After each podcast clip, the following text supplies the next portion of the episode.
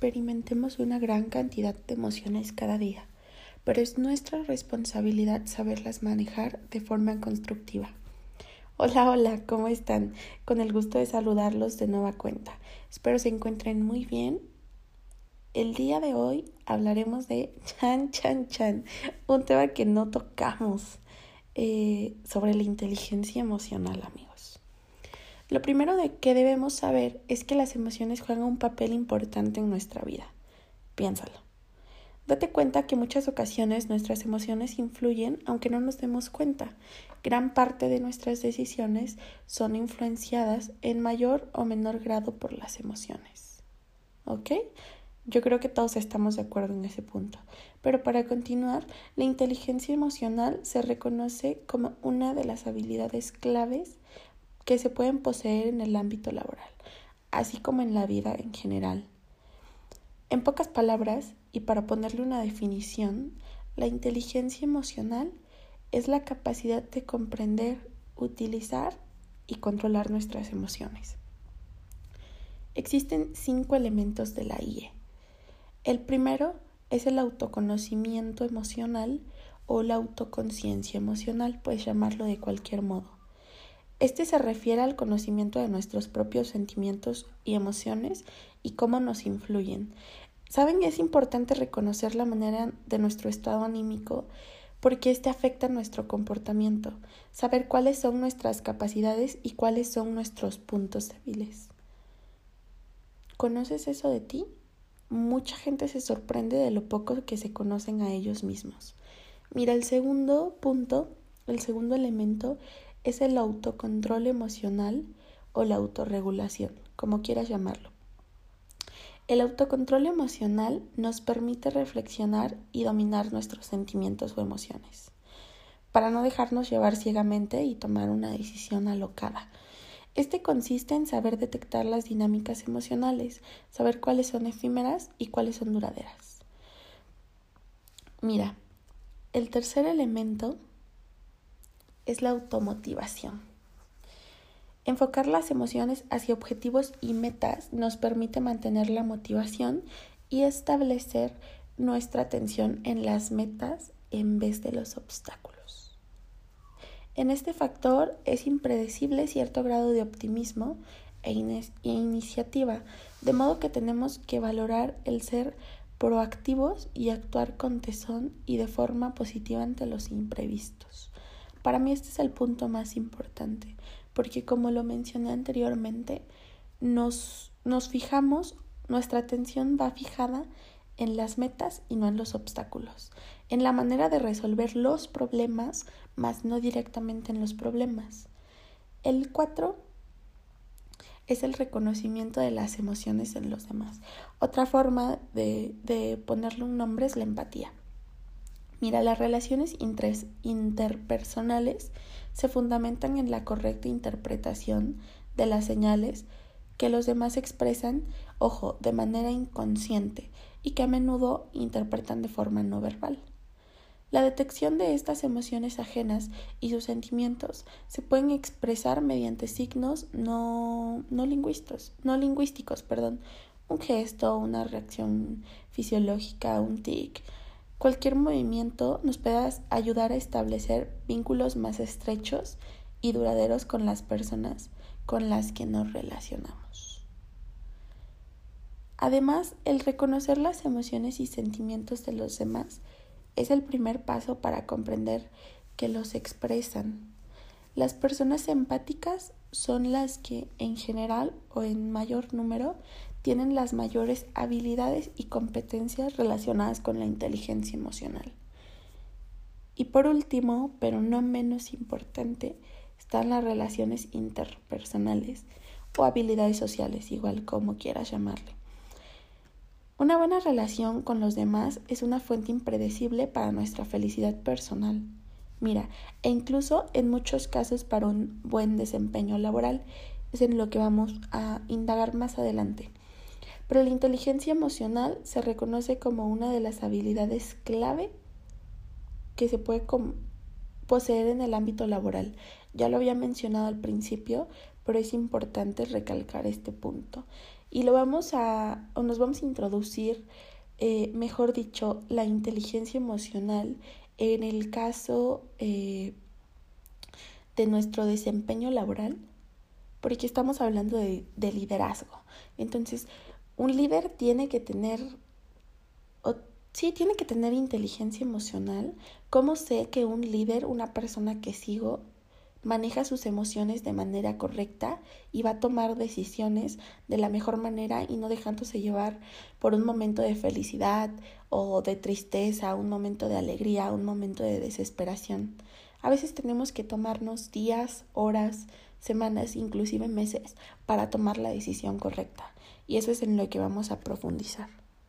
Mira, yo ya te mencioné los cinco elementos de la IE, la inteligencia emocional pero como te lo mencioné, vamos a profundizar hoy en estos mismos cinco elementos, estos mismos cinco factores de la inteligencia emocional, pero ahora que caracterizan a un líder, o sea, ¿cómo sé que estoy con un líder que tiene inteligencia emocional? La primero es la concientización. El primer aspecto importante de la inteligencia emocional es la autoconciencia. ¿Estamos de acuerdo? Em, esto significa entender las emociones, la fuerza, la debilidad y las necesidades y los impulsos de uno mismo. Si no me conozco, si no me lidero, si no me autorregulo yo mismo, ¿cómo lo voy a hacer con mis empleados? ¿Cómo lo voy a hacer con mi empresa? Mira, mm, un líder con alta conciencia de sí mismo suele ser capaz de mirar hacia atrás a los errores del pasado y de hacer autocrítica. Y esto nos demuestra la humildad y la capacidad para ver con precisión sus fortalezas y sus debilidades. Y esto habla de un buen líder. Las personas capaces de realizar este análisis interno y de autocrítica serán más capaces de analizar aspectos externos que conciernen a la empresa o directamente a los empleados. El elemento número dos es la autorregulación perdón, la autorregulación. Y esta es la capacidad de controlar racionalmente el comportamiento de uno a pesar de las emociones. Y mira, a menudo, cuando un líder con inteligencia emocional se toma el tiempo para considerar las situaciones, puede ser visto como frío y distante con sus trabajadores. Sin embargo, un líder con temperamento fuerte puede ser como puede ser visto como carismático y poderoso. Esta idea errónea tan común se debe a la necesidad de una acción inmediata. Un líder que se tome el tiempo para considerar la situación es más probable que desarrolle confianza y justicia dentro de la organización. Entonces, no esperemos que un líder, o sea, si seguimos a un líder, tome decisiones apresuradas. Y somos un líder, si te ves como un líder el día de hoy o el día de mañana o quieres serlo, no tomes decisiones en un momento de felicidad, un momento de tristeza. No te dejes llevar por tus emociones, ¿ok? El elemento número tres sería la motivación. Mira, un líder muy motivado es más optimista y está mejor preparado para afrontar los problemas, lo que lo hace más resistente en el panorama empresarial actual. No es de extrañar que la motivación sea un predictor significativo en el éxito. ¿Ok? Mira, los individuos motivados empujan constantemente la barra del éxito y se rodean de individuos con ideas afines, creando una cultura de potencial colectivo, una fuerza con la que hay que contar en cualquier situación. O sea, rodéate de las personas con las que te identifiques o de personas a las que te quieras parecer el día de mañana, ¿ok? El punto número cuatro, el elemento número cuatro sería la empatía. Y mira, no hay que confundirla con la simpatía, es algo muy común, pero la empatía es la capacidad de leer señales no verbales, lo que ya había mencionado anteriormente. Pero mira, te voy a poner un ejemplo. En una situación en la que un gerente o un líder tiene que despedir a varios empleados, un líder menos empático y con menos inteligencia emocional puede pronunciar un discurso sombrío sobre el estado de la empresa y las razones del recorte, mientras que otro gerente puede pronunciar un discurso diferente, uno sobre la esperanza y las oportunidades. ¿Cuál crees de estas dos personas? Uno que te da eh, el discurso triste y el otro que te da un discurso de esperanza. ¿Cuál tiene más inteligencia emocional? Mira, el resultado general es claramente diferente. Si a ti te corren de una manera de que, oye, pues es que voy a tener que hacer un recorte de personal porque pues estamos en pandemia, no generamos los suficientes recursos, este, no tenemos la, no, no todos tienen la misma oportunidad a que te digan, miren, este, eres una persona muy capaz, tal vez no podemos tenerte en este momento con la empresa con nosotros, pero no dudo de que con tus capacidades y con tu forma de trabajo, con tu actitud, encuentres un trabajo mejor donde sí te puedan valorar. Algo así, ¿no? Mira, es un ejemplo, pero ¿cómo te sentirías? O sea, es la manera diferente de ver y de tratar a nuestros trabajadores. Al final es nuestra familia. Y nuestro quinto elemento, nuestras habilidades sociales. Mira, con estos factores, un líder con inteligencia emocional va a ser capaz de navegar a través de la complicada red de dinámicas sociales y emerger con una red lista para, todas, para todo tipo de situaciones. Esto le va a permitir obtener más un éxito en su entorno profesional. Se trata de, en, en otras palabras, se trata de una acumulación y un mecanismo de acción de los cuatro componentes anteriores de la inteligencia emocional. Mira, con la empatía somos capaces de leer las señales no verbales durante nuestras interacciones sociales.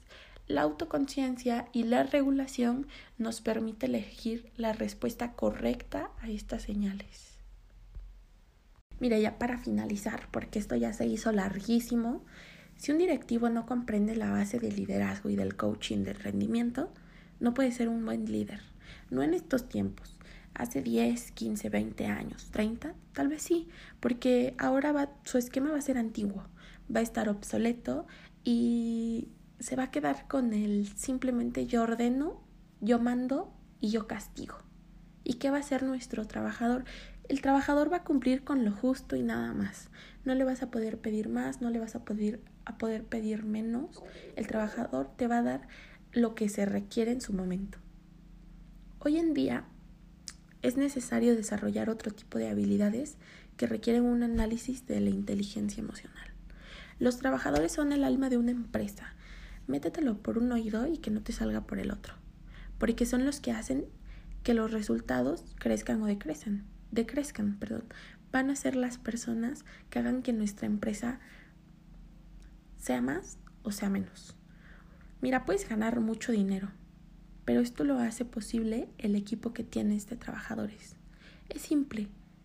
Sí, sí son humanos, perdón, sí son humanos, no son recursos trátalo como personas, dales el respeto, dales el respaldo que ellos se merecen. Es lo único que te digo. Eh, este va a ser el penúltimo episodio acerca del liderazgo y hoy hablamos sobre la inteligencia emocional. Y esto lo une todos los episodios que ya vimos. La imagen personal, porque es importante para ser un, buen líder, para que te vean, mejor dicho, como un líder. La parte de la de la inteligencia emocional ahora, lo de este episodio es lo más importante. Grábatelo, escúchalo las veces que quieras. Los cinco elementos que te di de la inteligencia emocional es lo que vas a ocupar día con día. No solo en una empresa, no solo en un trabajo, lo vas a ocupar en tu vida personal, con tu pareja, con tus amigos, con tu casa, con tu familia, con tus papás, con tus hermanos. Entonces espero esto te haya servido mucho, lo pienses y trates de desempeñarlo día con día. Como siempre, un gusto saludarte, un gusto tenerte aquí.